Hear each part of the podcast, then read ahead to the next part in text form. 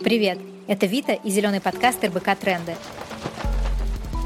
Экологическая повестка звучит все громче, и нам захотелось разобраться, что из этого правда, а что хайп. В этом выпуске мы говорим о бережном и безотходном производстве в модной индустрии, переработке текстиля, а также пытаемся ответить на вопрос, зачем нам следовать экотрендам в одежде и можно ли выглядеть модно и при этом не вредить планете. Те, кто слушает выпуски по порядку, уже знают, что у этого выпуска две части и две точки зрения. Поговорив с создательницей локального бренда Нелли Недра, мы обратились к крупному масс-маркет игроку. И во второй части мы разговариваем с Юлией Булгаковой, руководителем отдела коммуникации прессы региона Россия в H&M. По данным Greenpeace, в мире ежегодно производится 100 миллиардов единиц одежды. Быстрая мода приучает нас к легкомысленному шопингу. Мы часто даже не задумываемся, как долго проживет эта вещь в нашем гардеробе и сколько раз она нам действительно пригодится. Мы не думаем о том, что любая наша покупка рано или поздно превратится в мусор и окажется на свалке. А там одежда из синтетики разлагается десятки лет. Юля, здравствуйте. Многие СМИ, многие источники пишут, что текстильное производство одно из самых неэкологичных. Оно не экологично на этапе производства, на этапе переработки, потому что далеко не все перерабатывается. Чем, в принципе, опасно для окружающей среды массовое производство одежды. Соглашусь, э, если говорить про индустрию в целом, то, безусловно, она влияет на окружающую среду, и э, все э, изменения, которые происходят, происходят, безусловно, при участии модной индустрии. И в этом плане H&M групп, и как группа компаний, и H&M как бренд, безусловно, оказывают это влияние, будучи такими крупными игроками на международной модной, э, модной арене. Но вместе с тем, вместе вот с осознаванием собственных ресурсов э, и той степени влияния, которое оказывается H&M, э, осознает те возможности, которые есть у компании. Понятно, что компании делают что-то, чтобы нивелировать свое негативное влияние, но давайте начнем с ответа на вопрос, а чем оно опасно для окружающей среды. Ну, просто чтобы мне не перечислять, как не особо эксперту в этой области, что требуется много воды или же там все идет на полигоны? Ну, безусловно, это использование ресурсов, э, ресурсов природных в первую очередь. И это электроэнергия, вода, земля, э, растения, леса. То есть э, это все природные источники ресурсов, которые не безграничны. И, собственно, в этом и заключается одна из э, основных э, задач, которые ставят э, перед собой ответственные компании, и H&M в частности, H&M Group, это возможность перейти на циркулярную экономическую схему, когда источники, ресурсы используются вторично, многократно, зацикленно, а не одностороннем порядке, когда это исключительно исчерпаемость. Понятно, зачем это нужно планете, потому что источники ресурсов не безграничны. Зачем это нужно брендам? Столько лет они действовали по одному сценарию, а сейчас, осознав весь тот вред, который они причиняют окружающей среде, они пытаются сесть на зеленые рельсы и изменить свое производство. Но ведь это требует также больших э, инвестиций, непонятно, когда они окупятся, непонятно, насколько это понимает э, потребитель, а еще на фоне всего происходящего довольно сложно доказать, насколько ты ответственно к этому подходишь, или же не ответственно, или же это только для отвода глаз. Зачем это брендом? Столько нервов. Ну, мне кажется, что здесь нужно смотреть шире на ситуацию. Бренда не существует в вакууме. Это одна единственная планета, на которой мы все живем. И э, более того, мне кажется, события последних дней, э, последних лет э, наглядно показывают, что, ну, еще повторюсь, никто не, не существует в вакууме. Все максимально взаимосвязано, и одно вытекает из другого. И Возможно, это будут довольно громкие, патетичные слова, но тем не менее мы понимаем, что в этом мире жить нашим детям, и вопрос, что, что для них останется. И э, то, с чего мы начали, ресурсы, они не безграничны. Это тоже все я не знаю, и бренды, и индустрия, и правительство в разной степени, в разных странах, но осознает. И поэтому это довольно существенный тренд, мировой, э, локальный, когда все понимают, что, что, что ресурс не безграничен, и нужно что-то делать. Нужно что-то делать, при том довольно, довольно оперативно, потому что как раз времени на качественные изменения осталось не так много. И здесь вы верно заметили, э, все эти изменения на уровне индустрии, они действительно стоят существенных э, ресурсов со стороны компаний, потому что изменить модель работы, изменить логистические цепи, цепочки. Во-первых, это невозможно в одностороннем порядке. Здесь необходимо коллективное действие. Здесь необходимо, чтобы все составляющие процесса приняли в этом участие. И да, это стоит определенных э, финансовых вложений. Но поскольку я говорю здесь конкретно от лица одного бренда, то я как раз могу, пожалуй, здесь ответственно заявлять, что такие компании, как H&M, как раз включаются в эту историю на сто процентов. Юля, подскажите, что подразумевает экологичность в производстве одежды? Вы говорите и про изменение логистических цепочек, и про производство, но сама тема экологичности, она довольно разносторонняя. То есть я так понимаю, что это не только вопрос э, циркулярной экономики, когда компании пытаются по максимуму перейти на бережливое производство, сократить э, те неиспользуемые издержки, какие-то расходы. Но, наверное, экологичность включает еще что-то. Экологичность как понятие, оно включает в себя множество факторов, и в целом это очень широкая тема. И если начать говорить о деятельности, которая может быть реализована в этом направлении, это нам не хватит эфирного времени. А, но начнем э, постепенно. Как минимум, это материалы, которые используются в производстве. H&M представляет э, вещи, коллекции, а, из чего они сделаны, как и из чего они сделаны. Вот, пожалуй, два ключевых вопроса. Здесь э, имеет принципиальное значение то, какие материалы выбираются для производства, то с каким текстилем мы работаем. А, здесь мы говорим про органические материалы, не знаю, мне кажется, я сейчас буду говорить много именно об H&M, не о ситуации в целом, а применительно к конкретному, конкретному бренду, но тем не менее. А, органические материалы, органический хлопок, то есть хлопок, выращенный без использования пестицидов и э, химикатов, усилителей роста. H&M к 2020 году ставил цель перейти на стопроцентное использование в своем полном ассортименте только органического хлопка. Собственно, эта цель была достигнута. Сейчас хлопок органический и из экологических э, источников, полученный из экологических источников, в том числе хлопок э, переработанный. Переработка материалов и материалы, полученные путем переработки. Это также существенный процент текстиля, который представлен в ассортименте бренда. И это тоже отсылка к экологичности. Вискоза, тенцел, моносел, тоже материалы, основанные на, в основе которых э, целлюлозное волокно, полученные тоже из максимально экологичных источников. Это первое, что э, приходит э, на ум, когда мы говорим об экологичности. Второй момент — это, опять же, когда мы говорим про материалы, которые должны подлежать переработке, когда мы говорим про замкнутую экономическую э, схему, цикличную, мы говорим о том, что вещи после использования должны возвращаться в производство, ресурсы после использования должны возвращаться обратно в этот цикл экономический, они должны вот постоянно, постоянно э, быть в этой цепочке. А, и здесь мы говорим о возможности сдать вещи в э, наших магазинах э, для всех э, покупателей, не покупателей H&M, на всех рынках, во всех магазинах.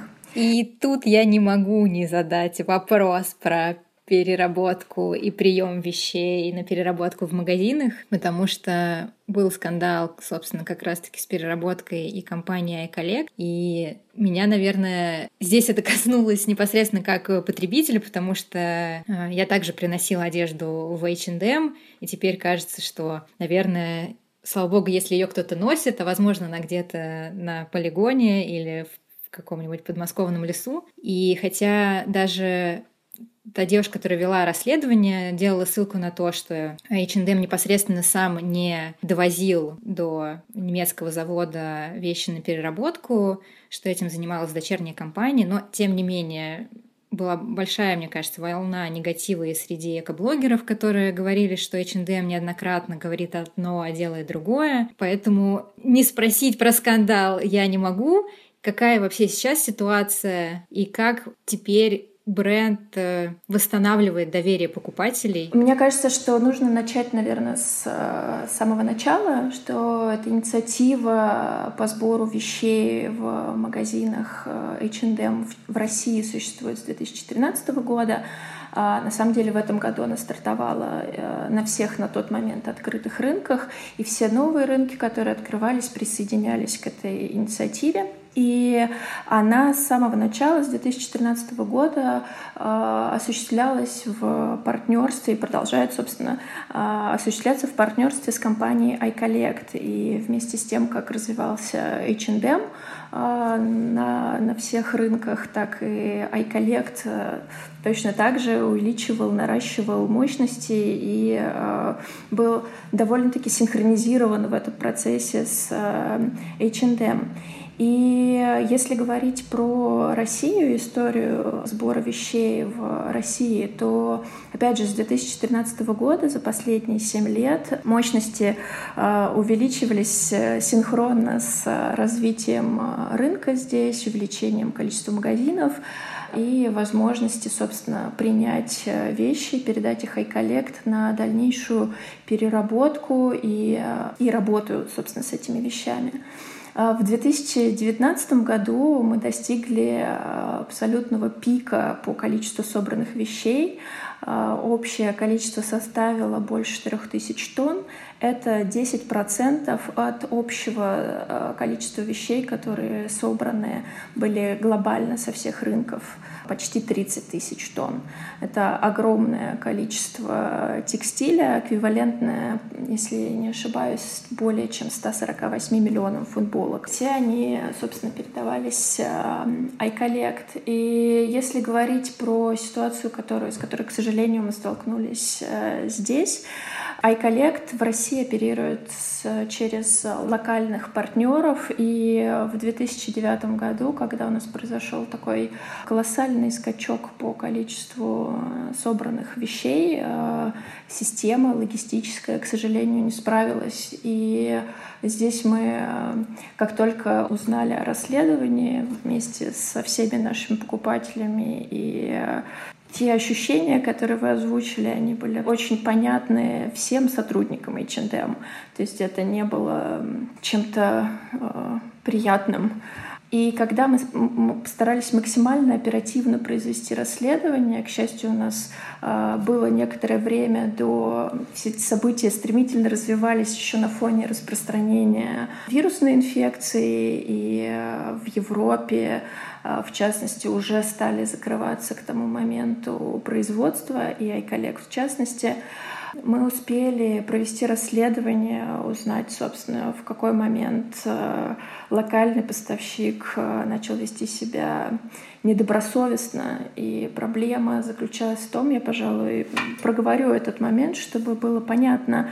Каждый раз, принимая вещи в магазине, мы говорим о том, что есть э, несколько сценариев развития, что будет дальше с этими вещами.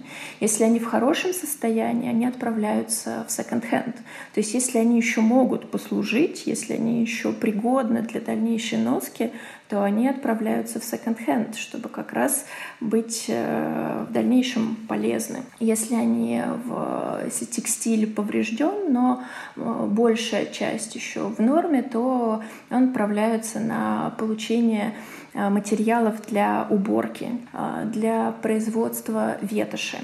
Если же текстиль уже в плохом состоянии, то он отправляется на переработку. В процентном соотношении это тоже никогда не было секретом, в большей степени вещи, которые мы собирали, оказывались в хорошем состоянии. Они отправлялись чаще всего в секонд-хенд. И с чем мы столкнулись в рамках последних обстоятельств, оказалось, что вещи не подлежали предварительной сортировке и отправлялись на перепродажу, не будучи отсортированными. Соответственно, часть вещей, которая не была пригодна для дальнейшей носки, она действительно оказывалась э, ну, сложно сказать где, можно только предполагать. И это совершенно неприемлемый сценарий, это совершенно неприемлемые обстоятельства. Это то, с чем э, мы никогда не были согласны. И когда это выяснилось, и, говорю, у нас было время на то, чтобы оперативно отреагировать. iCollect разорвали сотрудничество с этим поставщиком, и после этого, опять же, я все-таки должна упомянуть эти события, которые происходили в мире, когда все, все закрылось. А последние, соответственно, эти несколько месяцев мы посвятили тому, что очень тесно вместе сотрудничаем с а, iCollect в направлении именно развития здесь, в России. И а, мы проводили тендер по выбору новых поставщиков, а, наша задача сделать это максимально прозрачно, потому что, опять же, если сейчас вернемся к вашему первому вопросу о том, что такое экологичность, так вот а, прозрачность действий компании, того, что происходит, а, где производятся вещи, с кем, с кем мы сотрудничаем, где работаем, вот эта прозрачность всей, всей системы, всей цепочки, она имеет принципиальное значение и, собственно, также созвучно с экологичностью. И наши требования к, к iCollect и к их партнерам здесь в России, они очень высокие. И эти два месяца мы посвятили как раз тому, чтобы найти достойную замену. И я уверена, что в скором времени мы сможем выйти с э, хорошими новостями и показать и продемонстрировать, э, где и с кем мы будем работать в дальнейшем, рассказать о том, с кем мы работаем и что происходит здесь именно, в России. Такова задача. Юлия, а заметили ли вы за время пандемии рост интернет-шопинга и видите ли вы какие-то новые риски для ритейлера и для окружающей среды в связи с ростом онлайн-продаж, будь то больше упаковки, более сложная транспортная логистика, вообще как это повлияло на бренд и на ваш э, сектор индустрии? Безусловно, онлайн-продажи выросли э, значительно. Мы видели этот рост, и, а, и он довольно закономерен. Ну, то есть физические магазины в России их около 150 их больше 140, 140, они были закрыты, а потребность в одежде и в товарах для дома, она не, никуда не испарилась, то есть она есть и остается, и онлайн-магазин — это альтернативный, собственно, способ, источник, э, возможность для, для продаж и для покупок. И мне кажется, что вот этот момент, он очень показателен, когда мы, опять же, если вернуться к теме нашего разговора, и к экологичности в целом, ее, ее будущего в мире, в России. Необходимость в текстиле, необходимость в вещах э, у людей есть. То есть э, вопрос э, закрытия магазинов не избавляет э, от этой потребности. Если не будет магазинов, то ну, будет что-то другое. Это сейчас из области фантастики, но тем не менее вопрос не в том, есть или нет магазин, производится или не производится одежда. Она должна производиться, она необходима, она нужна. Есть спрос, он, собственно, и рождает предложение. Вопрос в экологичности этого предложения. Вопрос в экологичности выбора, выбора со стороны покупателя и предложения, экологичности предложения со стороны ритейлера. И вот эта ситуация действительно показала, что онлайн-продажи, конечно, они выросли, потому что это несопоставимо, еще раз говорю, больше 140 магазинов по всей стране были закрыты. Необходимость э, осталась.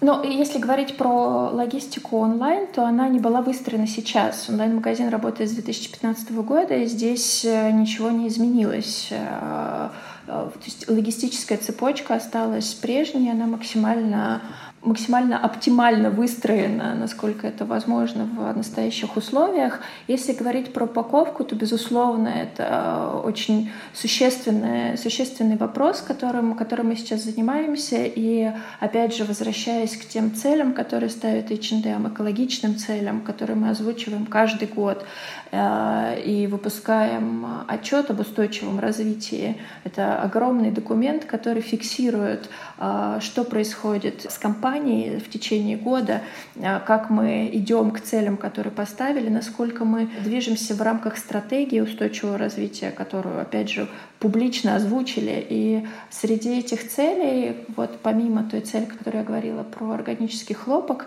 органически переработанный, полученный экологичным путем, к которому мы планируем перейти к 2020 году, среди этих же целей есть цель сокращения упаковки к 2025 году, что на самом деле не так, не так далеко.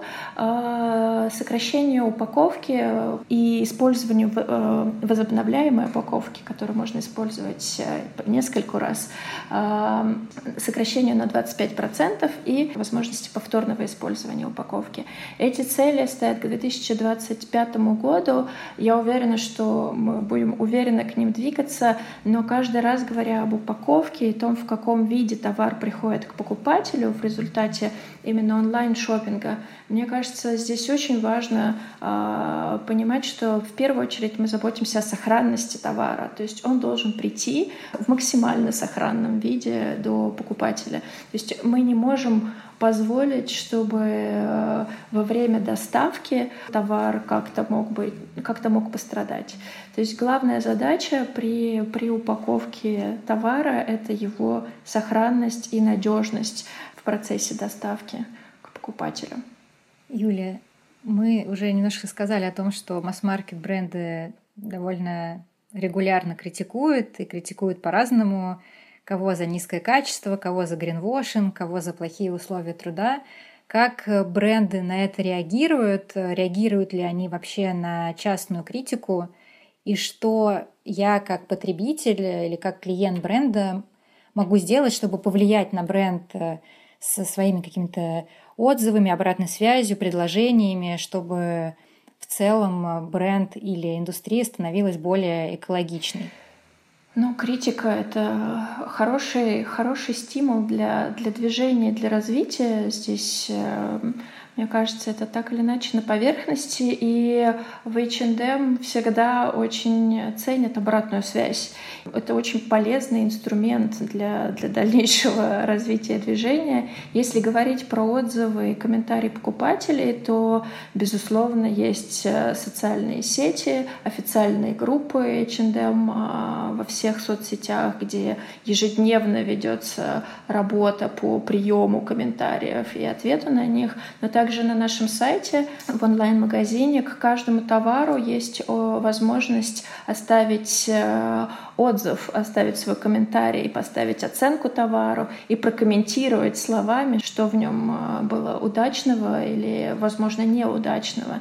И эти комментарии, они постоянной обработки. Это очень такой действенный инструмент. Плюс э, ситуация, о которой мы только что говорили, которая произошла с нами в марте, это тоже критика, это тоже обратная связь, и это то, что, безусловно, помогает нам стать сейчас лучше, потому что весь этот процесс, в котором мы сейчас находимся, по поиску новых партнеров здесь, в России, и, собственно, вообще те возможности, которые у нас здесь есть, которые мы сейчас обнаружили, это результат, э, результат критики, обратной связи наших покупателей. Поэтому я бы сказала, что с нашей стороны это, безусловно, инструмент, которым мы пользуемся, с которым мы работаем. Потребители ассоциируются в первую очередь с универсальностью, с базовостью каких-то определенных моделей, с доступностью и, конечно, с ценой. И здесь вопрос, э, означает ли переход бренда на более экологичное производство обязательное повышение цены для конечного потребителя? Это очень ценный и хороший вопрос. Я рада, что вы мне его задаете, что мне не приходится инициировать его самостоятельно, потому что, безусловно, товары, произведенные из органических материалов, из материалов, полученных экологичным путем, они в производстве имеют более высокую цену. Но в случае с H&M для покупателя это незаметно. И здесь есть абсолютно логичные а, основания для этого. Еще раз повторюсь, что да, увеличение стоимости есть, но оно остается исключительно на стороне бренда, на нашей внутренней, а, во внутренней картине а, распределения ресурсов в компании. И происходит это благодаря тому, что H&M очень крупный бренд, представленный на 74 рынках более чем 5 тысячами магазинов. И H&M только сотрудничает с фабриками, то есть ни одна фабрика не принадлежит компании. И это позволяет э, совершать очень объемные закупки и вести, не используя посредников, и вести выгодные переговоры со всеми фабриками-поставщиками. И здесь э, тоже это такая широкая, широкая тема, начиная от того, что, возвращаясь к теме прозрачности, H&M единственный первый бренд, кто опубликовал на своем сайте полный перечень поставщиков фабрик, с которыми мы работаем.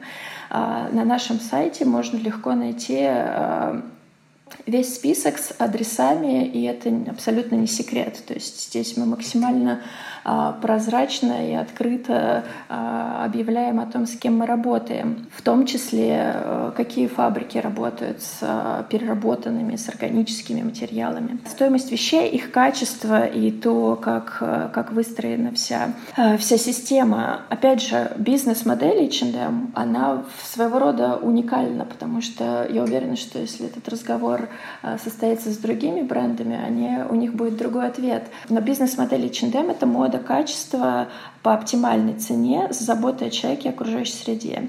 И все эти составляющие модели, они имеют равнозначную ценность.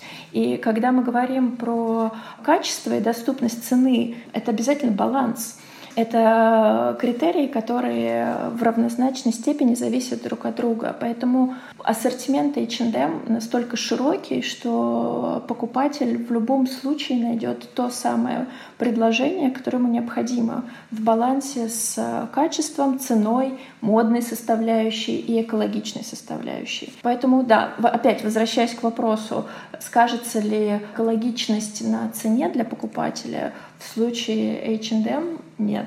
Хотя, если говорить, например, про коллекцию э, Conscious Exclusive, не знаю, насколько конкретно вы с ней знакомы, надеюсь, что она на слуху. Это специальная лимитированная коллекция с высокой модной составляющей и абсолютно принципиальным значением э, с точки зрения экологичности, потому что это наши флагманские коллекции. В течение года они выходят два раза в год, весной и осенью. Весной как раз 26 марта э, вышла весенняя коллекция. Она сделана из экологичных переработанных материалов, но цель собственно, Conscious Exclusive с самого начала была в том, чтобы показать, что экологичные переработанные материалы могут быть красивыми. Из них можно сделать э, прекрасные, нарядные, в хорошем смысле, вещи.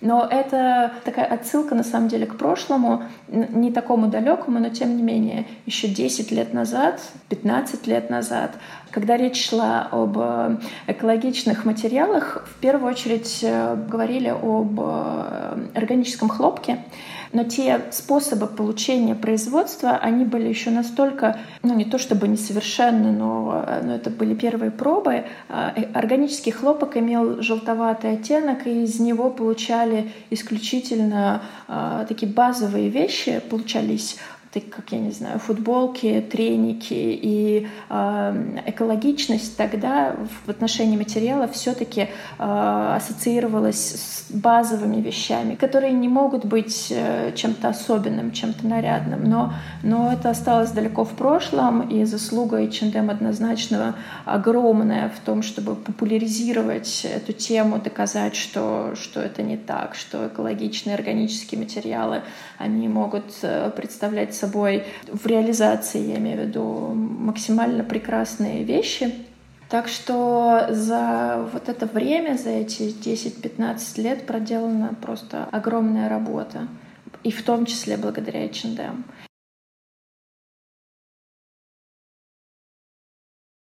Мне кажется важным отметить э, Global Change Award. Это церемония и акселератор по поиску инновационных идей для модной индустрии. Эту церемонию организовала H&M Foundation, некоммерческая организация, основанная благодаря H&M, вернее, владельцам H&M, семье Персон. И в рамках этой церемонии за последние пять лет множество проектов, уже я да, могу сказать, что множество а, проектов получили дорогу в жизнь и, собственно, возможность э, встроиться в систему модной индустрии. И многие проекты, все проекты, основная их идея была в инновационности подходов по получению новых тканей, по способам переработки. Многие ткани как раз получили дорогу в жизнь благодаря Global Change Award, и я здесь здесь говорю про Orange Fiber. А, это материал, полученный на основе апельсинового жмыха, то, что остается от производства соков преимущественно. Вот эти остатки а, продуктовые, есть, собственно, модель, способ переработки для получения волокна. А, вот Orange Fiber — такой один из лидирующих материалов новых, инновационных, которые за последние пять лет э, был реализован э, в коллекциях не только H&M, но и других брендов, э, что говорит о том, что ну, качественные изменения, они, они происходят. Но Orange Fiber — только один из, один из материалов. На самом деле это довольно объемный список, о котором я могу еще говорить.